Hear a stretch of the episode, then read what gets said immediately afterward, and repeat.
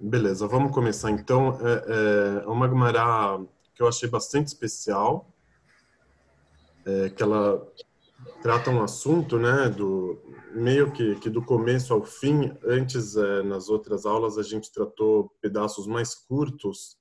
Hoje eu trouxe aqui um, um, um, um trecho mais, é, mais amplo. Omiti pequenas partes, tá? Mas é, o grosso tá aí traduzido. E, e, de novo vai dar uma boa ideia de como que o Talmud funciona, como que é a mentalidade, o que que ele oferece para a gente poder ir pescando no decorrer é, da leitura. Então, até por ter, por ser uma uma parte assim, um trecho mais amplo, eu acho que possibilita é, diferentes leituras. Então, nesse sentido, até até até eu acho que é legal que que vocês participem é, com essas leituras com, as, com as interpretações de vocês também com significados que o que esse texto vai gerando é, em vocês, porque não está tão focalizado, né? Um, é um, de novo, é um trecho mais amplo. É, no meio desse trecho tem uma parte que eu acho que ela vai oferecer um espaço maior para o aprofundamento, que eu vou, vou tentar sugerir. E aí vocês dizem, vocês falam o que, que, que vocês acham. Então, é, é, vamos começar aqui. Vou até fazer uma, uma introdução sobre o que estava se tratando antes, que eu acho que vai ser importante é, para a sequência do que, que a gente sim está vendo aqui. A Agmará estava discutindo, esse tratado aqui é o tratado de, de Eiruvin. Eiruv significa é, uma espécie de sociedade que as pessoas fazem para compartilhar o mesmo pátio, o mesmo quintal. É, por que, que precisa compartilhar um pátio? Porque no Shabat existe a proibição de levar um utensílio, levar um objeto de um recinto particular para o recinto público e vice-versa também. Então, como existe essa proibição, quando que as pessoas viram sócios de um, viram sócias no caso, né, de um de um recinto, então eles vão poder transportar, por exemplo, da casa para o pátio, ou se a rua é considerada um lugar é, é particular onde todos são sócios, então aí vira permitido. Então a Gemara trouxe um caso de, de vários judeus que moravam no mesmo é, pátio, tipo, uma vila, né? Cada um tinha várias casas pequenas ali e eles compartilhavam o pátio. Para eles conseguirem compartilhar o pátio, como que eles viram sócios é, no todo? Eles precisam ir lá e cada um deixa um, um pouco de comida para todo mundo repartir essa comida, daí fica considerado que eles estão juntos e, e então é, é, eles iriam poder poder transportar, porque ele não está tirando uma coisa da casa dele para um lugar onde ele não tem nada, ele está tirando um objeto da casa dele para um recinto que é que é dele também, embora com sociedade com outras pessoas.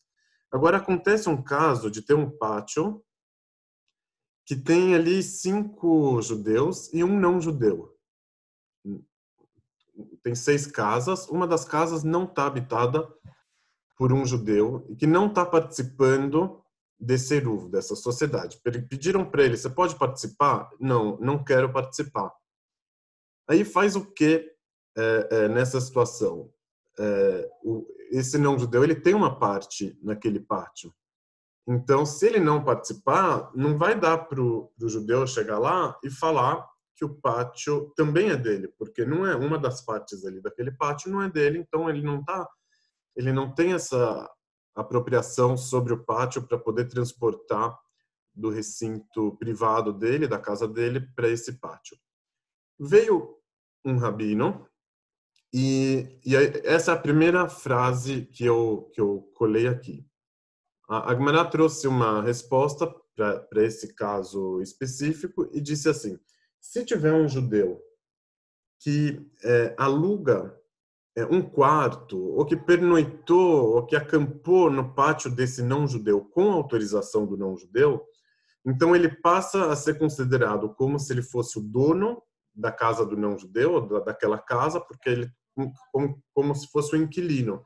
E como inquilino, ele vai poder colocar aquela casa dentro da sociedade é, de todos naquele pátio. Então, é, é, isso que é aqui o, a, a primeira linha, eu vou, vou compartilhar. É, é, um pouco difícil para entender essas leis, mas, mas eu acho que é só, só para dar uma só para dar uma, uma informação sobre o, sobre o background do que está acontecendo aqui. Share screen. O caso em si, disse a viúva, disse Shmuel, mesmo quem alugou ou, ou acampou, não né, um judeu que alugou ou acampou essa casa do não-judeu, contribui com a sua porção e isso lhe é suficiente. Então todos vão poder participar dessa sociedade no pátio, vão poder transportar tranquilamente. Aqui mais ou menos terminou aquele assunto que ele que ele durou uma página ou mais. Disse Rav Nachman, quão boa foi essa lahá. Ele gostou dessa saída que os sábios deram, né? Então não vai precisar pedir o favor, porque se tem alguém morando lá, esse alguém vai poder trazer a casa inteira que ele é inquilino para dentro da, da sociedade. Então ele falou que essa lahá é muito boa. O Raviuda, disse Raviuda, disse Shmuel, quem colocou aqui deve ser o redator do Talmud, não, não, não acho que eles estavam lá presentes aí, ou talvez estavam. Disse Raviuda, disse Shmuel, quem bebeu um quarto de vinho, 86 ml, não deve ensinar. A princípio não tem não tem a ver a, a resposta que eles deram com a lei que estava se tratando, né? Falou, não, quem bebeu um quarto de vinho, 86 ml, não deve ensinar. Disse Rav Nachman, não foi boa essa lahá, pois eu, enquanto não bebo um quarto de vinho, né, esses 86 ml, minha cabeça não fica lúcida o bastante. Então, não, ele gostou de uma lahá e não gostou da outra. Falou que não pode ensinar a Torá quem bebeu vinho, é, porque eu fico melhor bebendo vinho do que sem beber vinho. Eu preciso beber o vinho para ficar com a cabeça arejada, com a cabeça afiada. Perguntou a ele Urava, por qual motivo você falou assim? Afinal, disse Rabino Acha, filho de Hanina, por qual motivo foi dito nos provérbios, o que anda na companhia de mulheres promíscuas perde sua fortuna. Aqui é, é prostitutas, né? Inclusive na linguagem é, do versículo. Então, é um, é um versículo é, bastante óbvio. Quem anda na companhia de prostitutas vai gastar o dinheiro dele, né? Vai perder a sua fortuna. Tipo, ele perguntou por que, que o versículo falou, falou isso. E ele respondeu, pois o versículo se referiu não somente àquele caso específico da pessoa que, que gasta o dinheiro dele é, é, dessa forma, mas a todo aquele que diz essa lahá é boa e esta não é boa, perde a fortuna da Torá pois esse perde a fortuna é, da Torá. Então não é para falar é, é, essa é boa e essa não é boa. Não deve fazer isso. Por quê? Porque perde a fortuna da Torá. Aqui é, em, em, em, português não fica é, não fica tão claro, mas no hebraico é, talvez vocês vão poder perceber que o deixa eu ver se eu consigo encontrar aqui no hebraico vocês vão poder perceber que o que tem um jogo de palavras aqui, que é o é, é em, hebraico fica assim manae, a palavra nae é agradável com ron, acaba acaba acaba acaba que fica que, que, que, um, que uma palavra conversa com a outra. Então ele falou assim, esse versículo do, do, do, do que anda com as mulheres promíscuas perde sua fortuna em hebraico é meabed ron me abed hon, aí ele fica manae, tipo, ele, ele fez esse jogo de palavras, tipo, uma associação é, fonética, quem sabe, para falar que não é para falar, para ficar dando notas para os ditos de Torá. Ah, essa foi boa, essa não foi boa. Respondeu Rav Nachman, eu volto atrás. Só que o Rashi, ele explicou, ele traduziu essa, essa frase dele de um jeito um pouco diferente. Não farei mais isso. Eu acho que vai ter uma diferença depois se ele disse que volta atrás ou que não farei mais isso. Porque aparentemente tem uma contradição aqui entre o que o Rav Nachman falou aqui e o que ele falou na sequência.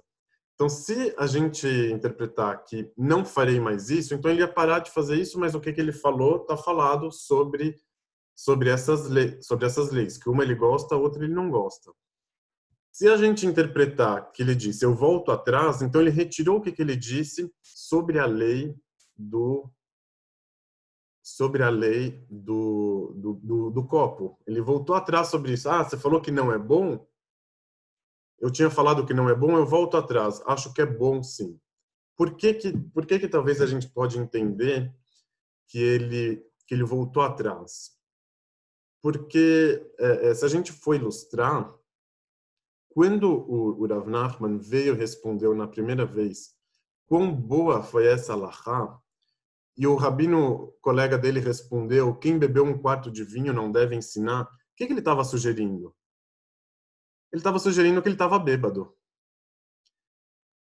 E não somente isso, que ele não entendeu a, a indireta. O cara foi lá e falou: Meu, quem bebe não deve ensinar. Ele falou: Ah, não gostei dessa, porque eu bebo sim e eu gosto de beber para poder para poder estudar.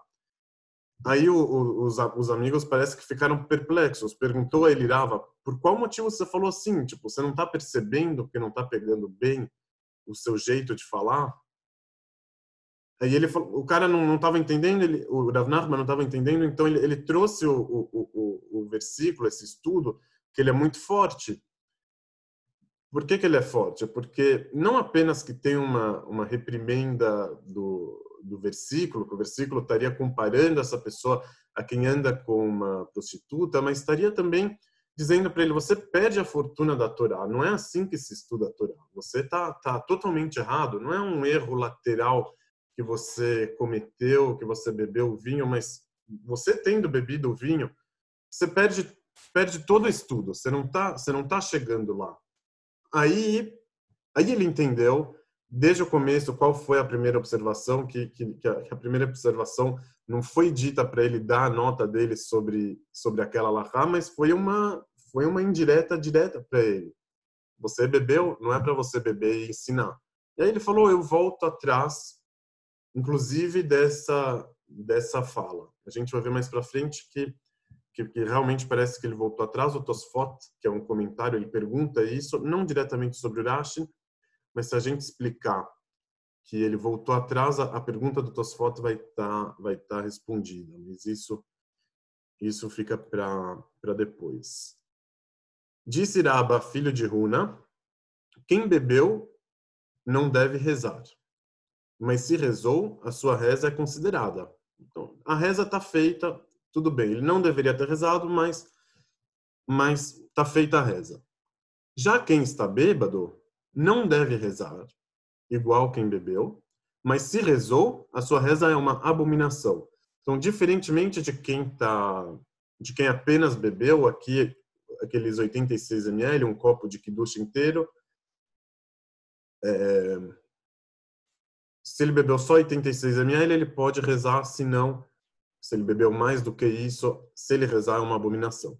Pergunta Gamara, como se define o que bebeu e como se define o bêbado? Qual que é a diferença, né? Como, onde que está o limite?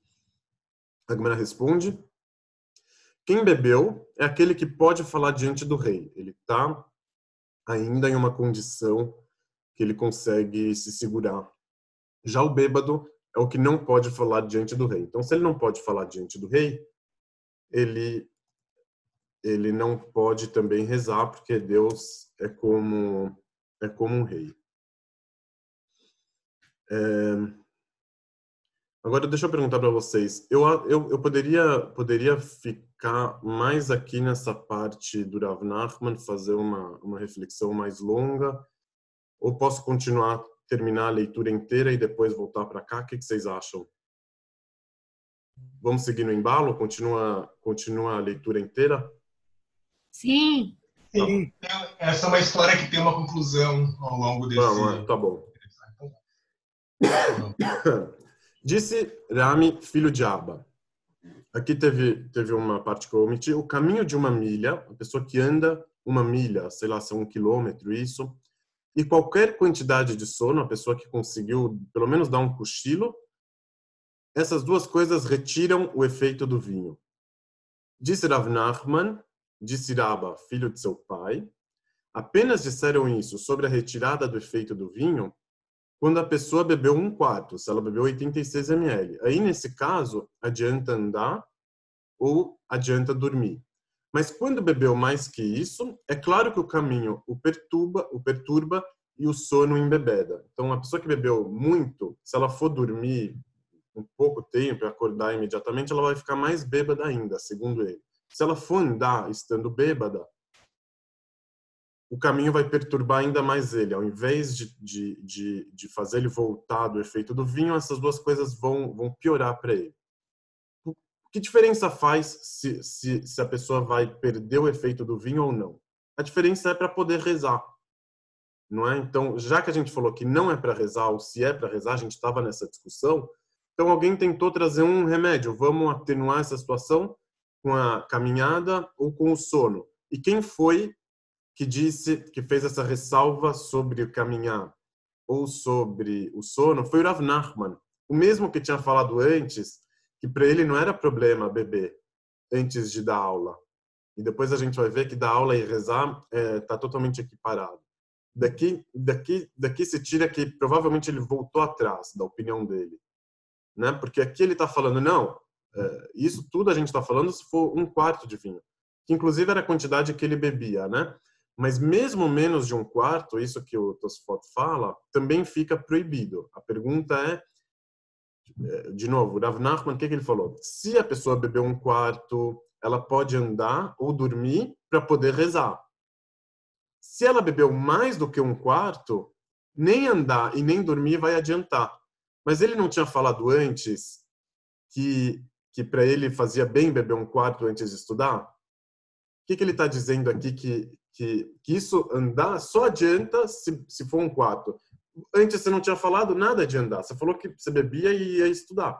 Então é sinal que ele voltou atrás. A Gemara traz uma história e conclui que caso a pessoa estiver montada em um cavalo, é necessário percorrer três milhas para se livrar do efeito do vinho. Então, uma coisa é a pessoa andar uma milha, outra coisa é ela montar por três milhas. Então, andar por uma milha perde o efeito, e montado no cavalo são três milhas que a, que a pessoa precisa dar. Então, não é igual hoje em dia com carro. Uma coisa é fazer uma caminhada a pé, outra coisa com carro. Disse Rav Sheshet em nome de Rabi Elazar, filho de Azariah. Eu posso livrar o mundo inteiro do julgamento final, desde o dia em que o templo foi destruído e até hoje. Pois foi dito, ou visto agora, ó aflita e embriagada, porém não divino. Esse versículo em Isaías está é, tá, tá se referindo ao povo de Israel, que é aflita e embriagada, mas não de vinho. Ela é uma coitada, né? Ela tá, tá, tá totalmente fora de si, tá, tá perdida. Então, é, o Rabi Elazar ben diz: Eu posso livrar o povo inteiro de Israel do julgamento final. Por quê? Porque esse é um povo que ele está embriagado, mesmo que não é de vinho, mas ele está embriagado. E a pessoa embriagada, ela não é, ela não é responsável por seus atos. Então, é, eu vou livrar esse, o, o, povo inteiro do julgamento. Se a gente fizer um parênteses aqui, estamos aqui a, a toque de caixa, mas muita gente entende que a situação do, dos judeus depois do Holocausto é mais ou menos essa. E ele estava falando desde o dia em que o templo foi destruído, ele está falando de um trauma não está pegando um ponto cronológico por acaso. Ah, foi dito isso, então é assim. Ele, entendendo a situação do povo depois da destruição do templo, que estava muito mal, diáspora, enfim, perdeu tudo que ele tinha, é um povo que está aflita, embriagada e não de vinho. Então, o cara que está embriagado de vinho, vai sair o efeito do vinho, o cara vai ficar bem. Mas quem está embriagado e não é de vinho, esse cara tem um problema mais grave. Então ele falou: essa pessoa não, não dá para você vir julgar ela. Por que, que você fez isso? Por que, que você fez o outro? Ela é uma pessoa coitada. Então tem muita gente que fala que muitas das leis que fazem restrições ao comportamento de judeu para completar o minhano, para não completar, tem muitos que entendem que depois do Holocausto não dá para pegar no pé da letra essas leis porque são é, os sobreviventes, os familiares, descendentes, mesmo as outras pessoas são pessoas que é, você não pode cobrar isso delas porque como se estivessem é, fora de si. Além do que da tentação de terem visto, de terem percebido. Pergunta Mará. Foi dito sobre essa fala do Rabi Lazar Ben Azará que ele ia livrar o povo, ele ia livrar o povo por causa que ele estava embriagado e não de vinho. Mas diz Agmará, a compra do bêbado é válida. Isso aqui foi dito em outro lugar. Assim como a sua venda. Oi.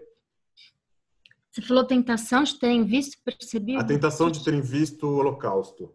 Muita gente deixou de ser religioso por causa disso, ou, tipo, teve muitas Entendi. perguntas. Aprovação, tá. Aprovação, isso. É.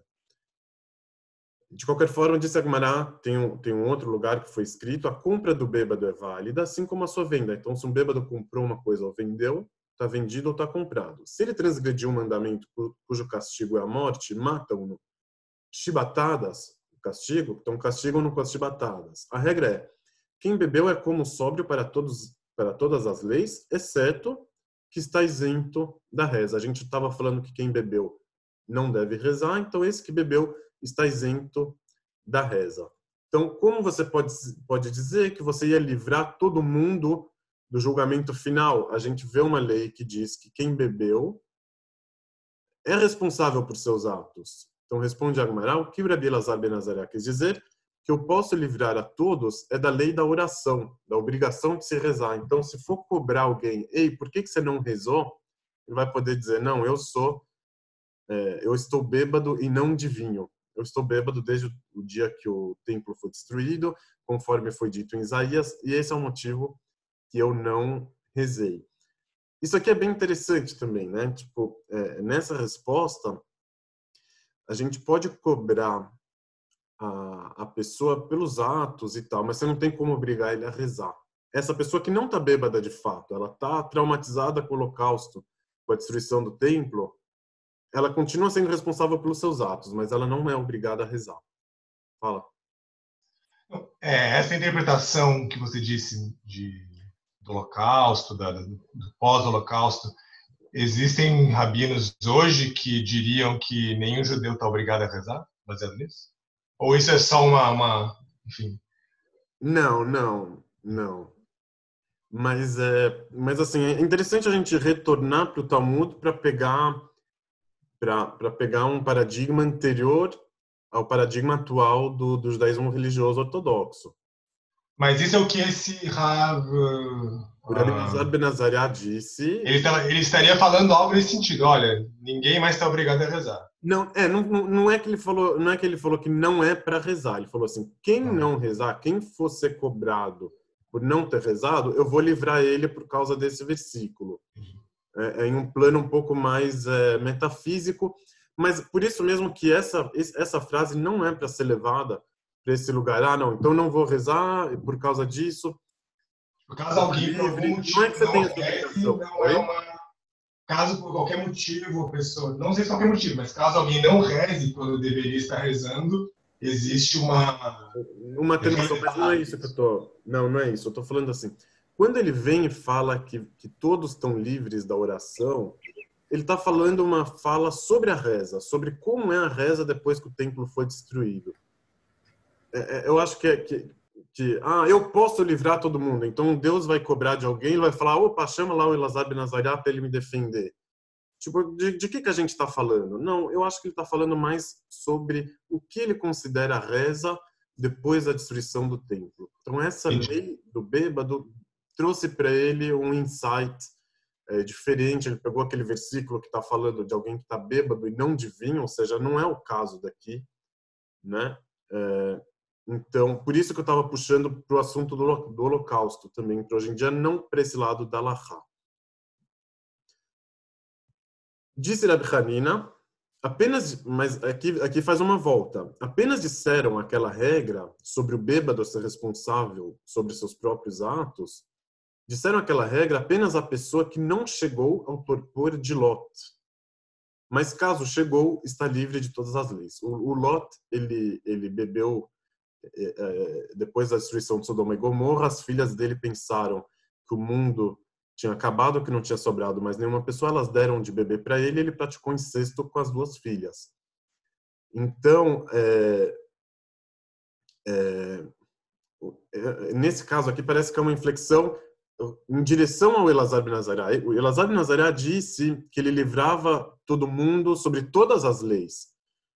E aqui, aí depois a gente falou, não, que o bêbado ele é responsável por seus atos, mas aí a Gemara fala, depende que nível de bêbado. Se ele tiver muito bêbado, igual Lot, ele não é mais responsável por seus atos. Mas caso ele está em um nível abaixo desse torpor, ele continua sendo responsável por seus atos. Então, assim, a, aquela frase do, do, do Rabi Lazar Nazaré, eu posso livrar o mundo inteiro do julgamento final, ela pode voltar a ser entendida aqui não somente no campo da reza, mas para todos os campos, porque se o nível de, de embebedamento do povo de Israel é igual ao torpor de Lot, então ele já não é mais responsável por seus atos. Mas, Yassi, quando você fala assim, é, é do torpor do, de bebê ou do sofrimento? Então, é, é, ele, o Rabi Lazar bin Azariah, ele fez uma, um paralelo entre o torpor de bebê e o torpor de sofrimento, porque o versículo fez esse torpor e disse que o povo estava bêbado, mas não de vinho. Estava bêbado de quê, então? De sofrimento. Então, se o. De novo, aqui também está falando de vinho. Não vamos pensar que não está falando de vinho. Está falando de vinho também. A pessoa que foi lá, bebeu muito, chegou ao torpor de Lot e cometeu uma aberração, ele não vai estar responsável pelo seu ato. Isso que está dizendo aqui. Tá? Então, na prática, também não vai estar, tá, é, vai ser um atenuante isso. Escuta, ele não estava em plena consciência, não estava em nenhuma consciência, no caso. E aqui ele fez uma, uma, um paralelo com o, o sofrimento, a pessoa que ficou bêbada de sofrimento. Então, se ela chegou em um torpor enorme de sofrimento, então ela já não vai ser mais julgada, porque não estava mais é, consciente. Então, a, a, fala do Elazar bin Nazaré, ela pode voltar depois dessa, dessa nova informação, para o sentido original dela. O sentido primeiro que ele falou era livrar o mundo inteiro do julgamento final. Ele não estava falando de reza ou não reza. A Gemara trouxe isso para reza, né? Então, depende do nível de, de, de embebedamento. Tá claro? Disse, disse Rabi Hanina, aqui vai trazer mais um, mais um, mais uma faceta do efeito do vinho. Todo aquele que deixa de rezar na hora do orgulho, quando está bêbado, deixam de puni-lo. Deixam de puni-lo não só pela reza, mas pelos outros, por outro, pelos outros pecados que porventura ele seria punido. Então, a pessoa que deixa de rezar na hora do orgulho, quando ela está bêbada, ela ganha um mérito. Não só que ela não vai ser punida, não só que ela não vai ser repreendida, ninguém vai cobrar ela aí, por que, que você não rezou?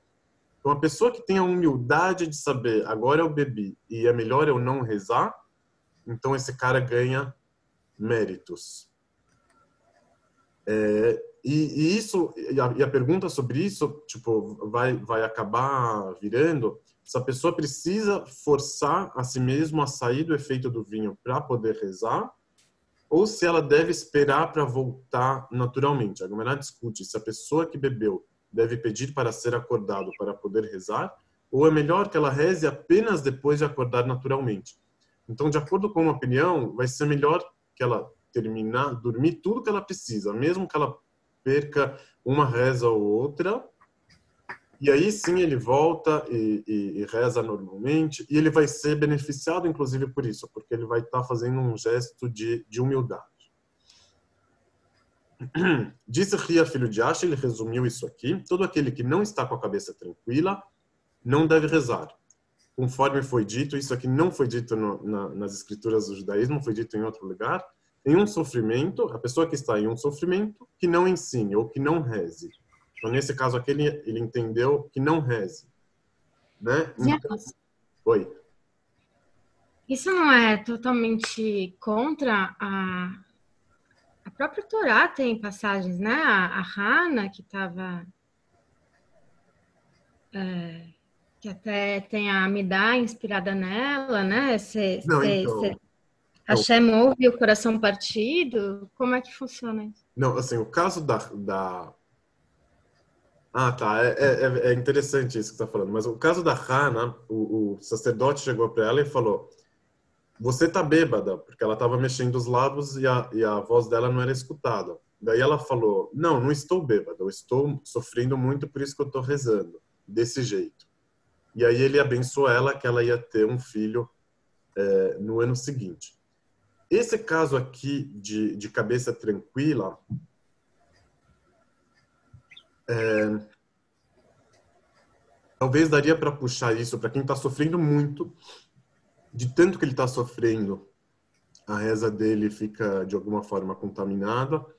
Ou não é, não é bem o caso. A pessoa que está sofrendo muito e não consegue rezar, então ela está isenta. Isso é uma coisa. Não é que ela não pode, mas que ela está isenta. Entendi. Esse sofrimento, a pessoa que está em um sofrimento, depois a Gemara vai trazer isso para uma situação bem prosaica.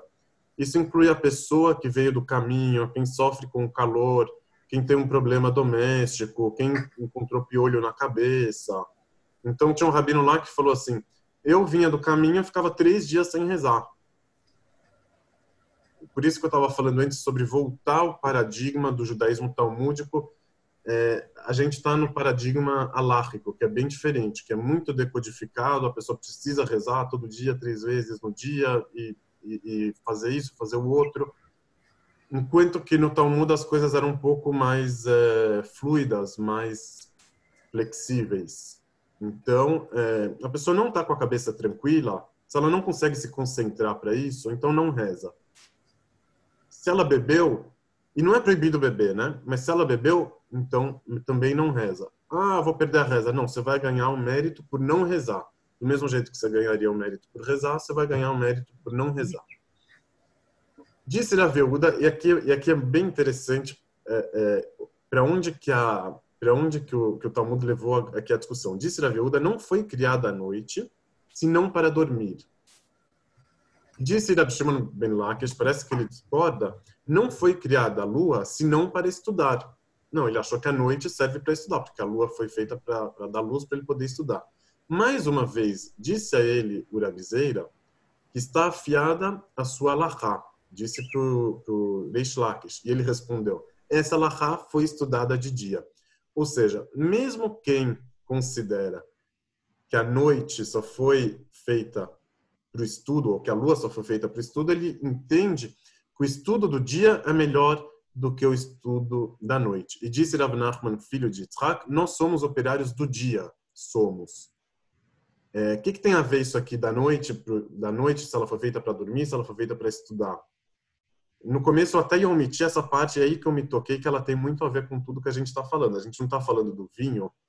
Então, uma das características do vinho, não só hoje, mas também naquele tempo, é a, a vida noturna, né? Ah, vou para a noite, né? A pessoa que vai para a noite, quando que a pessoa consegue beber mesmo? É, é, é a, a noite é feita para bebida. Mas a Ura Viúda, ele ele ele está fazendo uma uma restrição ao vinho, né? A noite só foi criada para dormir, não foi criada para beber. Mesmo aquele que disse que é, o outro disse que é para estudar, mas mesmo esse não é que ele era a favor de, de trocar o dia pela noite, porque ele entende que o estudo do dia é melhor. E o outro falou: nós somos, né? Nós somos, no caso os rabinos, né? O, a religião, os judeus somos operários do dia. Uma coisa irônica da gente prestar atenção aqui, que o Rabizeira respondeu para ele, está afiada a sua alahá. Não é muito diferente do comentário do Rav Nachman ali em cima, que ele disse quão boa foi essa alahá, né? E aqui a Agmará trouxe essa história para ser contra a noite, ser contra o, o vinho, no caso, né? Mas o, o, jeito que, que, o que que ele foi que ele falou, está boa, está afiada a sua alahá. Né? Percebi que você está por, por mais que, que falou assim, parece que você está bem, não o que, que você disse, é um pouco diferente, mas também não deixa de ser um elogio para o estudo que, que aparentemente não era recomendável lá em cima. E esse Nachman, filho de Yitzhak, se eu não me engano, é o mesmo Nachman é, é, ali de cima, que não foi chamado filho de Yitzhak, mas só, só de, de Nachman. É, então aqui a gente encontra, é, é, principalmente nessa, frase, né, nós somos operários do dia, é, encontramos aqui uma, uma restrição grande contra, contra o vinho, né? Então, é, é, é, às vezes, ah, vamos falar do vinho. A gente poderia esperar encontrar aqui alguma coisa assim mais radical, estilo Nietzsche, estilo Schopenhauer, sei lá, alguma coisa assim mais é, é, mais convicta. Os sábios são meio, numa, por um lado, eles não são totalmente, é, é como chama quem não bebe vinho? Eles não são totalmente abstêmios, abstêmios, mas por outro lado, né, eles também não até aqui pelo menos não estão muito a favor.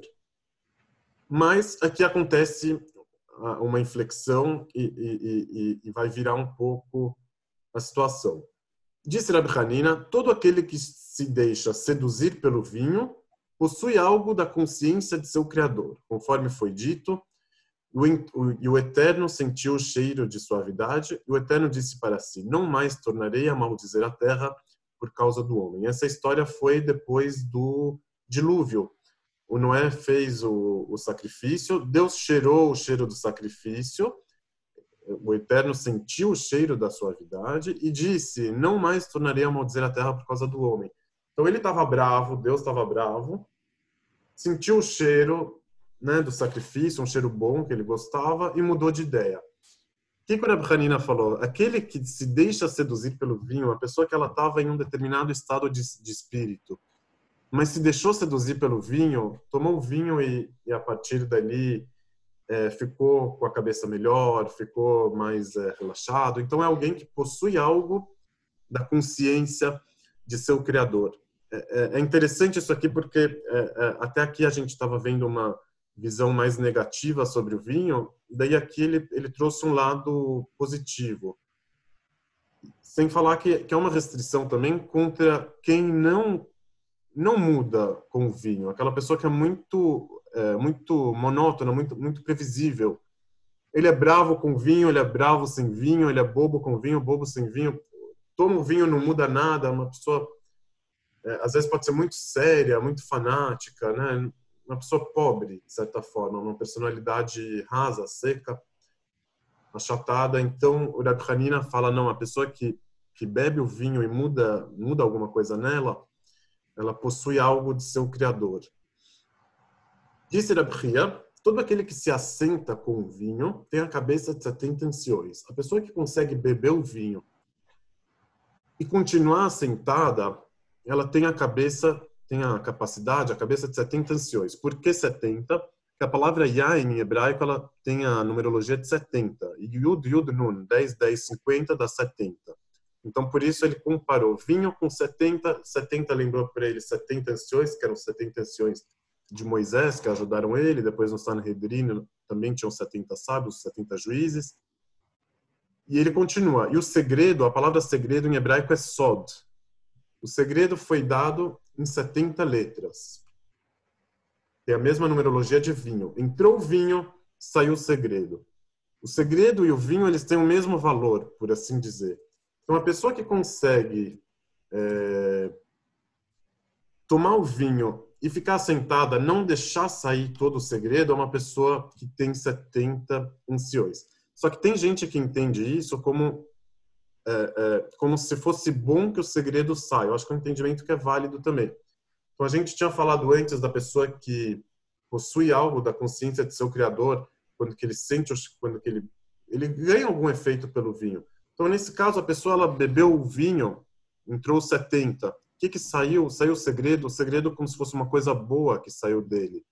Uma dimensão é, que estava oculta anteriormente, uma, é, é, então tem esses dois lados. Quando saiu o segredo, é bom ou ruim? Então, às vezes o cara que conseguiu manter o segredo consigo, significa assim, ele conseguiu é, lidar bem com os segredos que ele tem, com os monstros. Ele, ele se assentou com tudo que ele tem. Então, essa é uma pessoa que tem uma cabeça de 70 velhos. Por outro lado, o cara que bebeu vinho e, e revelou para ele novos segredos que saíram ou para outros também, né, no caso, não é ruim. Ele, a pessoa ganhou uma inspiração também, então saiu ali, o, o, entrou o vinho e saiu o segredo.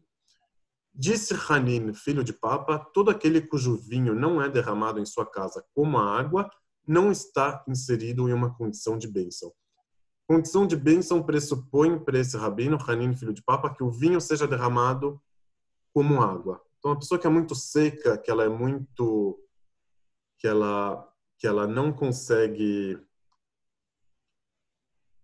É, é, é, viver essa bonança do vinho, se entregar para a festa, ela não está na condição de bênção. É uma pessoa que está trabalhando, ela está contrita, mas a pessoa que consegue é, consegue é, que, ela tem essa ela tem essa condição. Vinho lá na casa dele é jogado como água, está na condição de bênção. E aqui termina uma, uma frase muito famosa, mas principalmente o, o começo dela. Disse Rabilai, em três coisas a pessoa é reconhecida. Em seu copo, então se ela for beber, como vai ser a reação dela, ou o que, que ela vai soltar depois que ela beber, então a pessoa vai ser reconhecida no seu copo, no seu bolso, quanto dinheiro ela tem, ou quanto dinheiro ela consegue dar, ela consegue soltar. Muitas, muitas pessoas têm um discurso de um jeito, mas quando chega no bolso é, é de outro jeito. Então a pessoa é reconhecida pelo bolso.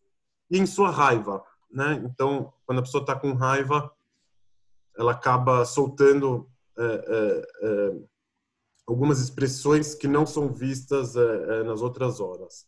E há quem diga também, também em seu riso, também em seu jogo, em seu gozo, que é uma hora que a gente, que a pessoa acaba se mostrando, acaba se soltando, ela mostra do que que ela ri, como ela ri, do que que ela ri, né? Qual, que é o jogo? Eu, tinha um rabino que lá em Petrópolis, que ele dizia que ele via como que os alunos eram na hora do futebol, se o cara tocava a bola, se ele marcava, se ele participava. Então o jogo aqui também não era a intenção da Gumará provavelmente, né? Porque não sei se tinha jogo esportivo naquela época, mas é uma coisa que, que serve para a gente. Em hebraico acaba também sendo um jogo de palavra, porque é, é o bolso é bequissó desculpa, becossó é seu copo, bequissó é o seu bolso e becassó é a sua raiva. Então vocês estão vendo que são três palavras muito parecidas: becossó, bequissó e becassó. E, e, e há quem diga também no jogo que é bessahakó, que é parecida, mas já é um pouco mais diferente. Ok? Alguma observação? O que, que vocês falam?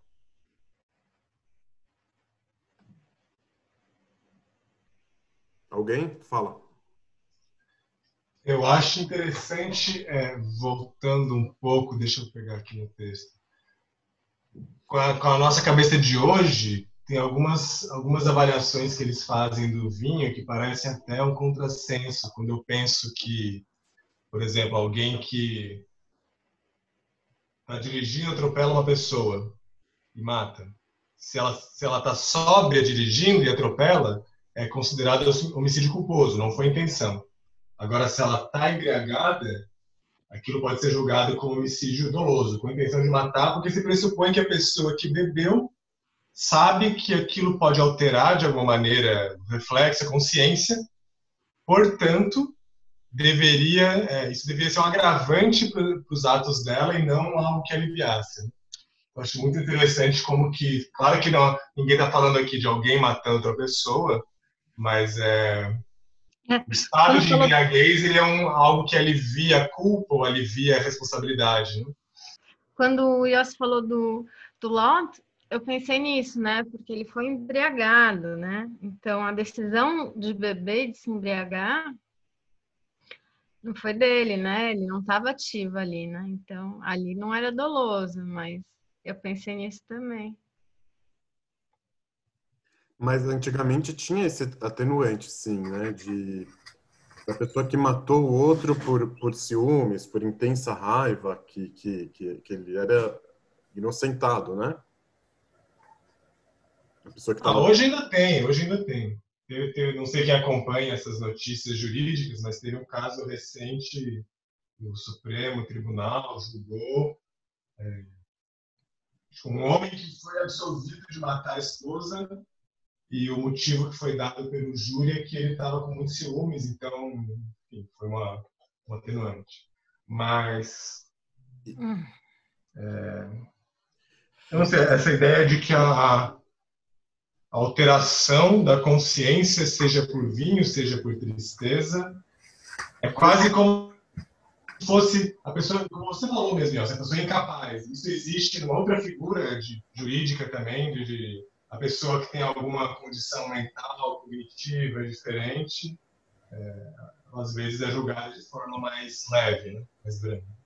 Mas é que assim, no, no caso do, da pessoa que ela é condenada por ter bebido e depois causado a morte de alguém sem intenção, é como se ela tivesse sendo culpada por ter bebido, né? Não pelo que, que ela fez depois. Então, enquanto ela estava sóbria, ela, ela, ela começou a beber, mas aí você está criminalizando o, o, vinho, né? Que, porque em si não é crime. Em outra, se ele bebesse e não fizesse nada, não ia ser crime. Mas como ele bebeu e, e, e matou alguém e atropelou alguém, aí é crime. Então é um pouco difícil de, de, de mensurar isso, né? Quando que vai ser criminalizado ou quando não? Ah, é fácil, olha a consequência.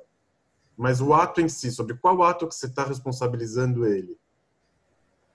Eu acho, tentando puxar de volta o nosso texto, eu entendo que, no caso que eu falei do atropelamento, enfim, o, o agravante não é pelo ato de beber em si, mas é pela, pelo conhecimento. Então, supõe-se que pessoas que vivem na nossa sociedade hoje têm acesso à informação de que se você bebe, você tem um reflexo pior e você não deveria dirigir porque fica mais perigoso. Quer dizer, você pressupõe que a pessoa sabe disso e mesmo assim tomou a decisão de beber e dirigir. Então, é, o, o que que no nosso texto está sendo pressuposto? É, Eu acho que está assim. Aliviar, né? o, que, o, o que no vinho alivia. Eu acho que assim, o cara que bebeu muito, que chegou ao torpor de Lot, ele pode ser o carrasco, mas ele ao mesmo tempo é a vítima também ele pode ser uma vítima, ele é uma vítima em potencial, uma vítima muito muito fácil. Ele já está, ele, ele, virou alguém sem dono. Então ele não é dono do que, que ele vai fazer. E também. Piloto embebedado, é isso Oi? que é diferente. É. Piloto embebedado, aí que tá. Que não, é, mas não é, é, é, tipo, não é que ele foi embebedado com uma seringa, alguém foi lá e enfiou nele a força, ele foi bebendo também. Convidaram para beber e aceitou. Acho que foi isso. Né? Então, a pessoa que ela não é dona de si, vamos falar assim. Então, ela, ela, ela, ela é, é, não é dona de si tanto quando alguém vai vir e, e, e, e, acabar com ele, porque ele não vai ter como se defender. E, se ele for lá e ele acabar com o outro, você vai falar o quê para o cara também, né? Uhum. É, mas assim, eu, eu justo tipo não me aprofundei assim nesse caso até que ponto que ele vai ser é, que que é, qual que é esse caso do torpor de Lot que, que vai... É, qual é a definição do torpor de Lot que vai isentar a pessoa é, de, de, toda a responsabilidade dos atos dele? Mas, é, o que que... Oi? É, a, a minha impressão, olhando por outro lado disso aí, é, parece que a, a, a bebedeira era institucionalizada na época.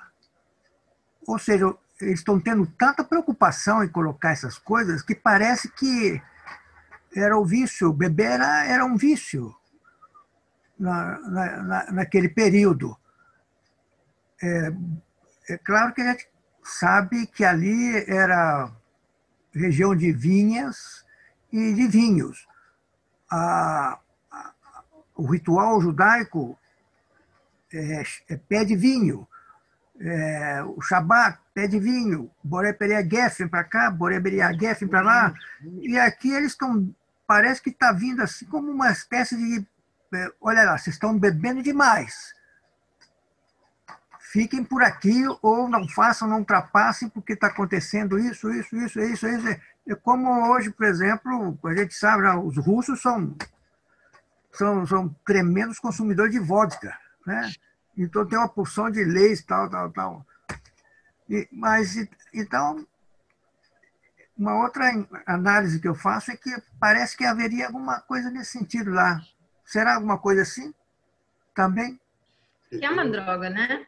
É, é, é tida como um pré-narcótico aqui, mas na verdade é só para porque foi legalizada e, e, e, é uma droga, faz mal. E eu acho que, é, é, voltando, a questão é: tem uma hora que você fala, tem uma hora da decisão, né? Anterior à embriaga, a, a, a bebedeira, que você fala, você faz a decisão, né, de, de continuar ou não continuar. E nessa hora você fala, como eu vou para casa, né? Essa, essa hora que que eu acho que não é não é tão problemático, que é a, é, que, pressupõe que aí está a intenção dolosa, né? Que você assume a, o risco de matar alguém quando você fala, não, vou dirigir, vou ficar bem, me dá mais uma, né? Daí eu acho que o que o Leão tá falando é tipo, as pessoas estão vendo que não é tão inofensivo, que tem um limite, né? 86, 87, né? Então,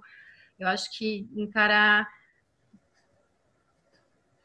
Mas isso não é um crime, né, bebê? Então, é, já foi, né? No começo do século, a Capone, né? já foi, não faz tanto tempo. Se eu entendi bem o que o Leon estava falando, é quase como se nesse contexto aqui do Talmud, é, como eu descrevi o caso do atropelamento, é, tem uma decisão. Aqui não parece que não, não teria então uma decisão da pessoa. Posso beber, posso escolher não beber.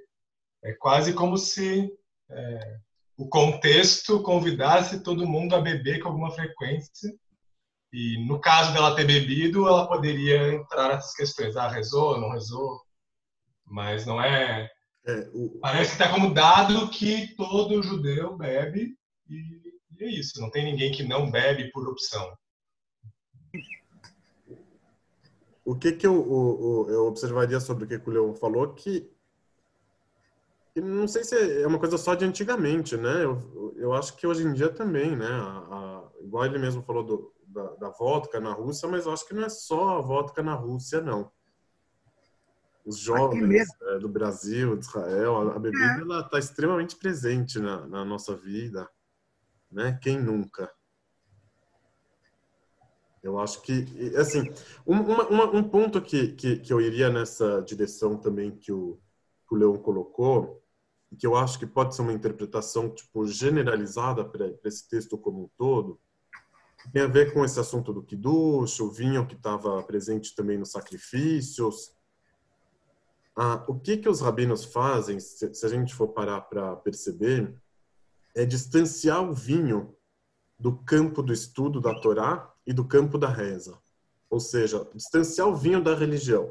Você pode ter o vinho na sua casa, é bom, se ele estiver sendo despejado igual a água, é sinal que você está em uma condição de bênção se você mudou a sua cabeça por causa do vinho, quando que você bebeu, é você mudou o seu humor, é uma coisa boa, isso, isso testemunha a seu favor, mas não pensa que o vinho vai te contribuir para o estudo ou vai te contribuir para a reza. Esse é um pensamento que o Talmud não suportava.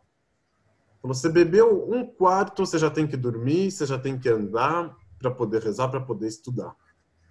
Então, é, muita gente costuma pensar que a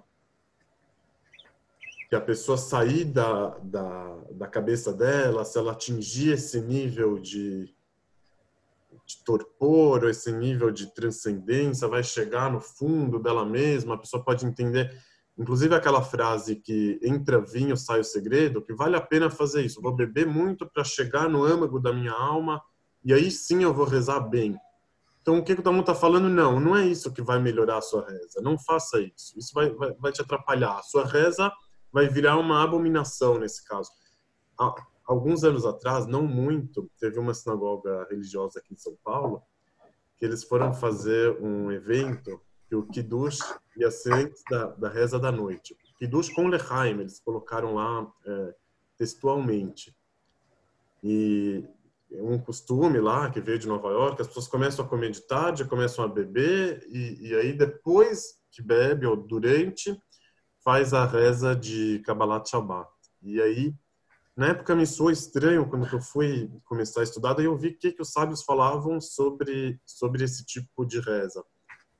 É, inclusive com, com ácido, tipo, tinha, tinha um, um, grande rabino nos Estados Unidos, Zalman Scherter, que ele começou no Chabad e depois é, passou do New Age, um dos grandes, dos rabinos mais conhecidos do, do, século passado. Ele experimentou o LSD, dizem que ele ofereceu para o Rebbe, tipo, e, e, tudo mais, porque ele era shliach no começo, ele era amigo do, do Shlomo Karlebach. É, mas aí o que, que o judaísmo entende é que é que não, tipo, não é uma, da, uma das explicações é por que não. Eu esse negócio do, do, do vinho dele dele revelar o segredo da pessoa, eu acho que muitas vezes o vinho ele vai vai vai fazer a pessoa voltar para o que ela já tem dentro de si. Então ele vai beber para rezar, não é que ele vai encontrar um novo significado na reza, ele vai tirar de dentro de si é, é, mais ainda. Então, a pessoa que vai estudar e vai é, rezar sob o efeito é, do álcool, ela não vai estar tá se expondo verdadeiramente ao estudo ou à reza. Ela vai estar tá se expondo a si mesma. De, dessa forma também, eu acho que dá para interpretar ali o Rab Nachman. Daqui a pouco é, daqui a pouco a gente volta. Rabino, tem um rabino que chama Rabino Hirsch, que ele fala que a, que a reza não é necessariamente a pessoa se expor a uma novidade, mas ela se expor a uma verdade externa a ele. Então ela repete aqueles textos que dizem alguma verdade para ele, para internalizar aquelas verdades. Não é que a reza é feita para a pessoa descobrir as verdades que já estão dentro dele mesmo, aquilo que ele já acha. Não é que a que, a, que o judaísmo tem essa premissa que toda pessoa é boa no fundo, que ela precisa só se autoconhecer, que isso que é o objetivo. Existe quem faça essa leitura do judaísmo, mas não é necessariamente o que, o judaísmo está falando. Fala, às vezes, vai lá, lê a reza, se exponha a essa verdade, internalize, ou no estudo também, e, e isso vai acrescentar alguma coisa é, é, para a sua vida. É, então, assim, é, eu acho que mais do que uma mais do que uma esse trecho é uma ode à pessoa ser abstêmia, eu acho que ela ela tem um pouco a ver com isso de, de ser cética com relação ao vinho. Ela não, não acredita que o vinho vai, vai ensinar alguma coisa nova para ela. Você pode beber o vinho na sua vida, o vinho não é o Satã, ele também não é o, o, a pílula do conhecimento que vai te dar o que, que você não consegue ter sobriamente. Não é nem porque tem muita gente que idolatra a bebida alcoólica dentro da então, religião. Eu estou falando, o lechaim. É, acaba, acaba, acaba a história lá da sinagoga. Como que aconteceu? Tem mil histórias que o pessoal fala assim: ah, você vai falar um lechaim, aí sim, você vai beber, né? Uma, uma dose. É, o Raban, o Gureb também, não tem? Então, mas existe esse, existe essa, esse elemento de idolatria à bebida. O que, que esse, esse trecho do, do Talmud está falando? Eu não acho que, que, que ele é sagrado, a bebida, que ela tem algo é, transcendente, que ela vai te ensinar alguma coisa nova. Também não acha que ele é o Satã também, porque senão seria proibido totalmente. Mas ele quer separar o vinho dos rituais. Talvez alguém pode pensar por que, que ele quer separar o vinho dos rituais? Justamente porque tem quem pense que o vinho é, deva ser ritualizado, que o vinho combina com a ritualização, que o vinho combina com a experiência religiosa. Então ele está querendo demarcar o limite da própria religião e fala não, a nossa religião não é o vinho, é outra coisa. Não vamos, é, não vamos misturar, não vamos aproveitar, não vamos montar em cima do vinho para ter alcances espirituais que, que eu não consigo entregar.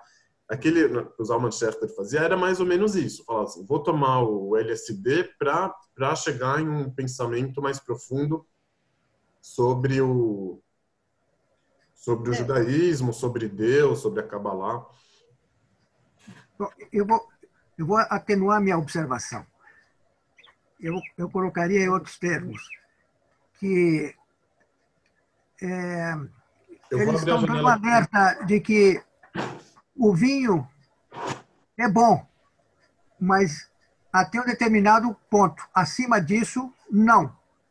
Né? Quer dizer, vamos tomar vinho, mas não acima que no, do, do, ponto em que nos vai transformar, vamos dizer, é, é, em animais. Eu acho que também no judaísmo, em algum lugar, tem aquela tem aquela aquela aquela fabulinha que diz que o sujeito que o vinho, primeiro você se torna um macaco, depois você se torna um leão, depois se torna até você se tornar um porco.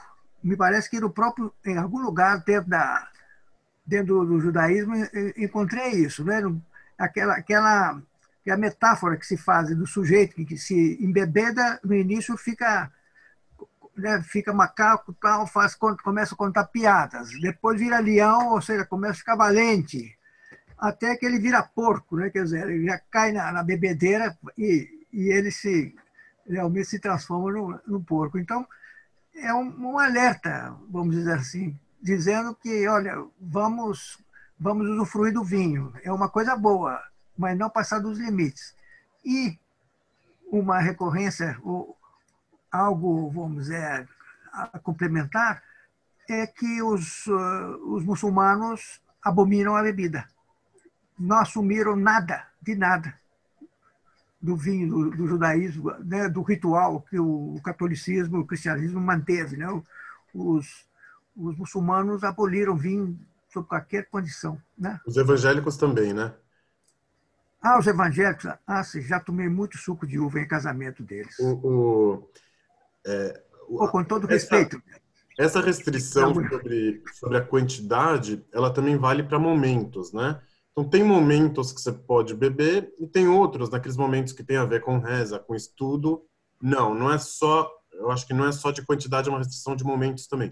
E sobre, sobre isso que que você colocou do, do primeiro a pessoa se comporta como macaco, depois como leão, depois como um porco, acho que está presente aqui na, na, nessa Gumará, quando ela citou, por exemplo, a hora do orgulho, né? A pessoa que, que vira um leão depois de tomar o porco, talvez seria o, o, o torpor de Lot que eles citaram, né? Uhum. Tem também o, o, o, e tem também tem um trecho aqui. Será que eu pulei? É, que fala da pessoa que, que bebe por causa do sofrimento, de quem está do de quem está tá enlutado. Tem, não, falou, tá aí por cima, assim. Ah, tá, mas eu acho que eu, eu acho que eu, que eu não li em voz alta. É, Talvez essa parte de o, o, vinho não foi criado senão para consolar os enlutados e pagar a recompensa dos perversos. Isso, eu pulei essa parte quando eu estava lendo. É, então, aqui também é uma da, ah, tá, eu pulei essa parte. É, esse é que é um jogo de palavras sensacional, porque shechar, que é, que é vinho, é a mesma palavra de sahar, né? Então ele, ele entende o, o, o, versículo com duplo significado, com os dois ao mesmo tempo, né? Ou para que, é? O que, que é sahar? Sahar é recompensa. Então, é, é, é o vinho serve ou para ou para consolar um enlutado, que aí não tem uma coisa de ruim, né? Não é necessariamente ruim, ou se não para para onde que está o share screen?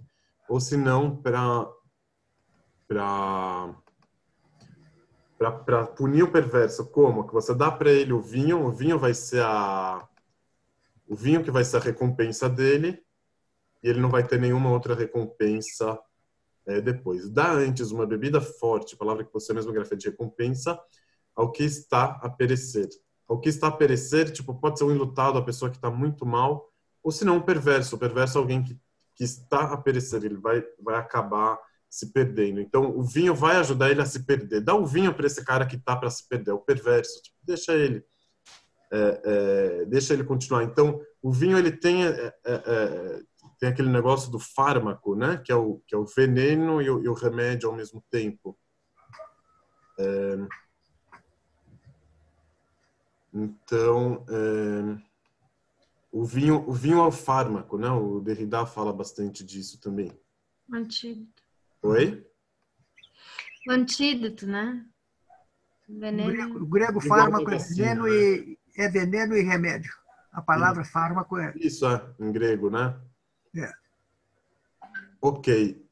É... Uma, É bom, não sei, não sei se é a, hora, depois eu conto essa história. Ah, tá bom. Va vamos, uh, vamos continuar então? Me lembra. Vamos? Vamos, ok. Ah, ah, eu, igual eu tinha falado, vou, vou, vou, focar aqui nessa parte do, do Rav Nachman, rapidinho. Eu achei ela é muito pertinente. O Rav Nachman foi lá no começo e respondeu: Quão boa foi essa alahá? E aí ele repreendeu ele, né? Quem bebeu um quarto de vinho não deve ensinar. Ele não percebeu, né? Não, mas eu não gostei dessa também. Eu bebo, preciso beber e tal. Quando que ele, quando que teve a, a repreensão? Qual que foi, qual que foi a origem da, da repreensão? Tipo, de onde que eles entenderam que não se deve é, não se deve falar essa alahá é boa, essa alahá não é boa. Foi da pessoa que anda na companhia de mulheres promíscuas. Aqui, tipo, tá escrito é, prostitutas mesmo, né, no, no versículo. A pessoa que anda na companhia de prostitutas perde a sua fortuna. Essa pessoa que que fala essa é boa, essa não é boa, movido ao vinho, né? assim que ele falou que essa alahá é boa, imediatamente ele entendeu que foi por causa do vinho. Não é verdade? Aqui em cima. Quão boa foi essa alahá, disse Rav Nachman. O outro entendeu diretamente, quem bebeu um quarto de vinho não deve ensinar. Quem falou que esse comentário se foi movido pelo vinho? Por um quarto de vinho ainda, 86 ml, se bem que o vinho de antigamente era muito mais forte. Mas quem falou que, que foi por causa que foi por causa do vinho? E aí, é, é, e qual que é o problema de falar é, de falar é, que, tá, que é boa e que não é boa, que é igual quem anda com a prostituta e perde a sua fortuna? E, e, e esse tipo de comportamento é o mesmo de quem tomou vinho e, e vai estudar. É isso que ele está falando. Né? Quem anda com a prostituta e perde a sua fortuna é o mesmo cara que, que diz essa lacha é boa, essa lacha não é boa. Então acabou é, conectando aqui os três é, assuntos. Então aqui, se a gente parar para pensar a, a relação do homem que anda na companhia das meretrizes, né, e, e, e que perde a sua fortuna, é, de certa forma, onde que está é, o erro dele? Ou como que isso combina com a questão de quem bebeu vinho, como isso combina com a questão de quem chega e fala essa é boa, essa não é boa, sobre o, o dito da Torá. Esse é um cara que, de certa forma, ele está tá invadindo a, a, a, o limite do outro.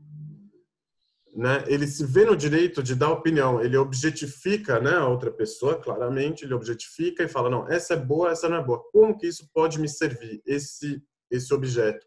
Então ele vê o estudo da Torá, fala não, essa é boa, essa não é boa. Eu até tinha colocado no WhatsApp que que o estudo de hoje iria questionar o nosso a nossa própria forma de estudo, porque o nosso estudo aqui é pegar um trecho e falar, olha que legal esse trecho do Talmud, aí depois a gente pega outra, esse olhar crítico que a gente tem é, no Talmud, essa forma que a gente está tendo de estudar, o Talmud está tá vindo e lembrando a gente o quão errado o que que, esse, o que que essa forma de estudo tem de errado, os limites dela. E tem bastante, né? Tipo, não, não dá para negar que não tem. É, o que que a gente mais faz aqui é falar, olha que legal, olha que não legal que o Talmud está fazendo para a gente, que, tipo, que, o Talmud trouxe aqui na nossa frente. É, o vinho, ele é um, uma substância que muitas vezes quebra essa distância entre a pessoa e o objeto que faz ele ficar mais valente, que faz ele ficar mais é, mais solto, é, mais corajoso, faz ele perder a vergonha. O vinho tem esse essa capacidade de, de, de a pessoa voltar para si mesmo para poder emitir mais opinião. Então, assim, é, muitas vezes quem dá opinião, mais do que ela está falando sobre o objeto ao qual ela deu, sobre a qual ela deu opinião, sobre o qual ela deu opinião, está falando dele mesmo, o que que ele gosta, o que que ele não gosta. Então ele não está se relacionando com, com a pessoa, né, no caso, ali da, da prostituta, está tá, tá se relacionando com ele consigo mesmo. Né? Ele, ele que está ele tá expandindo a própria existência para cima daquele, daquele objeto. Então ele vê um texto da Torá e fala, essa é boa, essa não é boa. Não, mas, meu, você lê o texto da Torá, você, você consegue é, é, acessar esse texto outro a você, esse texto alheio a você, ou você já quer colocar direto a sua opinião, o que, que isso é bom para você e o que, que não é bom para você. Então, é, é, isso tem a ver também com aquilo que a gente falou da, do vinho, que faz a pessoa voltar para si mesmo, né? Por que, que ele não combina com a reza? Porque a reza vem te dar uma verdade externa a você, uma verdade de Deus, não a sua verdade. Então, é, é, você pode beber, sim, mas não acha que, que bebendo, aí sim você vai acessar a Torá, vai acessar o outro. Não, você vai acessar você mesmo. O outro não. Você vai objetificar o outro e, e não vai conseguir captar é, o todo. Por isso, inclusive, dá para dá dá entender também por que, que esse elemento aqui do perde a sua fortuna, perde o seu capital. A pessoa está tentando acessar o outro por meio do vinho, ela vai perder o outro, ela vai ficar com, com ela mesma.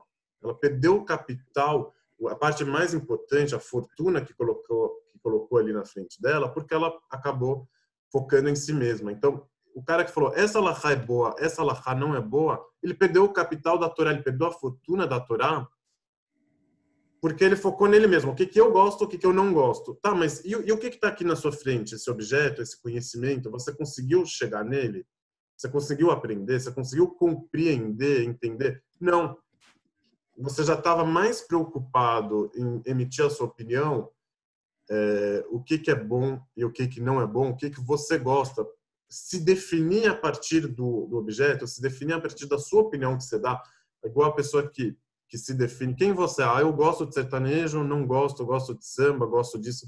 O gosto que define que define a pessoa, a pessoa que antes dela ser, ela já está ela já tá gostando, né? É... Então ela, ela, ela, ela pode estar tá acabando perdendo o outro. Só que isso aqui tem mais um lado também, que aí, tipo, que eu acho que é uma, uma reflexão é, sobre, que, sobre, muito importante sobre o, o nosso tempo, que, que não apenas que a pessoa ela, ela emite a opinião antes de, de acessar o objeto em si, dessa rapidez e tudo mais, mas isso se vira contra a pessoa no momento que ela precisa ser alguém gostável, precisa ser alguém considerado boa antes dela ser ela mesma. Então, em geral, a gente costuma pensar: eu sou primeiro, né? Eu sou. Depois vem o julgamento: se você é bom, se você é ruim, se você é legal, se você não é, se é esperto, se você não é. Só que com essa inversão da ordem, do primeiro dar opinião, depois depois ver o que que é, é, ela, ela, ela, ela, ela joga ao contrário também, joga na outra direção. Primeiro eu tenho que ser bom, pro outro, depois eu, depois eu sou. Isso, isso é, é, é uma, é uma, uma mudança é, muito, muito significativa. Se a gente olhar para a gente mesmo, primeiro eu estou preocupado no que, que o outro vai achar de mim. Não, não é só. Eu já me defino a partir disso. Eu já me defino a partir do, dessas moedas, de legal, não legal, a partir das características, antes de ser. Será que eu tenho como ser, ser simplesmente antes de ser alguma coisa, antes de ter o adjetivo? Será que o substantivo vem antes do adjetivo ou não? Ou se o, teu, o existencialismo vai falar, não, eu existo antes de qualquer coisa. Mas essa aqui é uma, é uma, é uma reflexão que que esse texto possibilita, que do mesmo jeito que, que, que é ruim olhar para o outro e emitir a opinião antes de, de acessar ele, olhar o outro como alguém a quem eu preciso emitir logo a minha opinião. O outro só existe para que eu emita a minha opinião. Eu não acesso ele por si só. Ele só existe enquanto eu consigo olhar para ele e dar a minha opinião para ele e me definir para ele. Mas tem um outro lado também. Será que se o outro se o outro não consegue ser antes dele poder é, é, antes de eu emitir a minha opinião, será que eu consigo ser para mim mesmo antes de que o outro seja passível de emitir a opinião dele sobre mim? Será que eu me enxergo antes como uma existência? Uma, uma existência que, que se garante, que se justifica por si só é, ou não. É, dessa forma, eu acho que dá para que dá para entender também o, a primeira parte lá da Torá que fala sobre a árvore do bem e do mal, que foi o pecado do, do Adão e da Eva. Que o Maimônides até explica que antes tinha o conceito de verdade e mentira. E aí, quando que eles comeram do fruto da árvore do conhecimento do bem e do mal, eles passaram a, a funcionar a partir desse padrão de bem e mal. E que esse era o pecado e que aí o mundo inteiro mudou, que a pessoa ganhou essa subjetividade, porque o bom e o mal são subjetivos. Às vezes é bom, às vezes é mal, depende do gosto, depende. Mas qual é o problema dessa, dessa subjetividade? Por que, que, o, que o paradigma da verdade e da mentira seria melhor que esse do bem e do mal? Então, às vezes, tem a ver com isso, que o, o bem e do mal, o adjetivo que ocupa o lugar é, é, do substantivo, tanto no outro quanto quanto em si mesmo. É, e, e, o vinho tem esse tem esse problema. Ele, ele pode ter ele, ele, ele pode ele pode acentuar esse problema. Então, no nosso, nos nossos tempos, que, que a era da opinião, né, das redes sociais, é, é, isso até explica também um pouco a questão das bolhas, né? Do vinho que a pessoa toma e volta para si mesmo, a opinião que a pessoa dá e descobre a si mesmo pela opinião e diz sobre si com a sua opinião. Então a pessoa vai para a rede social não é para ver o outro, é para ressoar a si mesma, para ver a própria opinião. Por isso que, que sempre vai fechar em bolha. Porque desde o começo não é o algoritmo que faz isso. Isso é importante a gente perceber. Você está lá para dar opinião, óbvio que você vai voltar para você mesmo. Porque desde o começo a opinião, ela, ela era você. Você não estava falando de outro em nenhum momento. Estava falando de você mesmo. Você estava usando os outros acontecimentos, as notícias, para expressar a você mesmo. Então, quando você quer expressar você mesmo, você vai querer ver esse espelho de volta. Não vai querer é, é, ver o outro. Então, é, a, a opinião, da opinião pode ser uma coisa muito boa, mas ela também tem, ela também tem os seus é, limites, naquilo que, ela, que você não consegue, não. naquilo que você não consegue acessar o outro é, e tudo mais com a, com a, com a devida complexidade. Então, eu acho que é uma um minuto, eu acho que é uma coisa que que pelo menos eu vou tentar levar daqui para frente, inclusive com relação ao nosso estudo. Ah, olha que legal que eu que eu achei do Talmud, não achei, vou desconstruir, vou questionar. Tá certo que a gente se expressa por meio do Talmud e tudo bem, né? O Talmud tá aqui, é melhor a gente, não é que é melhor. Eu acho que é muito bom se expressar por meio do Talmud. De novo, eu tô dando a minha opinião. Mas até que ponto que, que eu estou acessando o Talmud ou eu estou acessando a mim mesmo? Acho que só de ter essa pergunta, só de ter essa bandeira vermelha, eu acho que já, já é válido. O que vocês acham? Ah, como que... Diga, diga.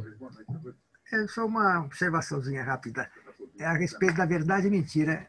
Eu estava vendo a,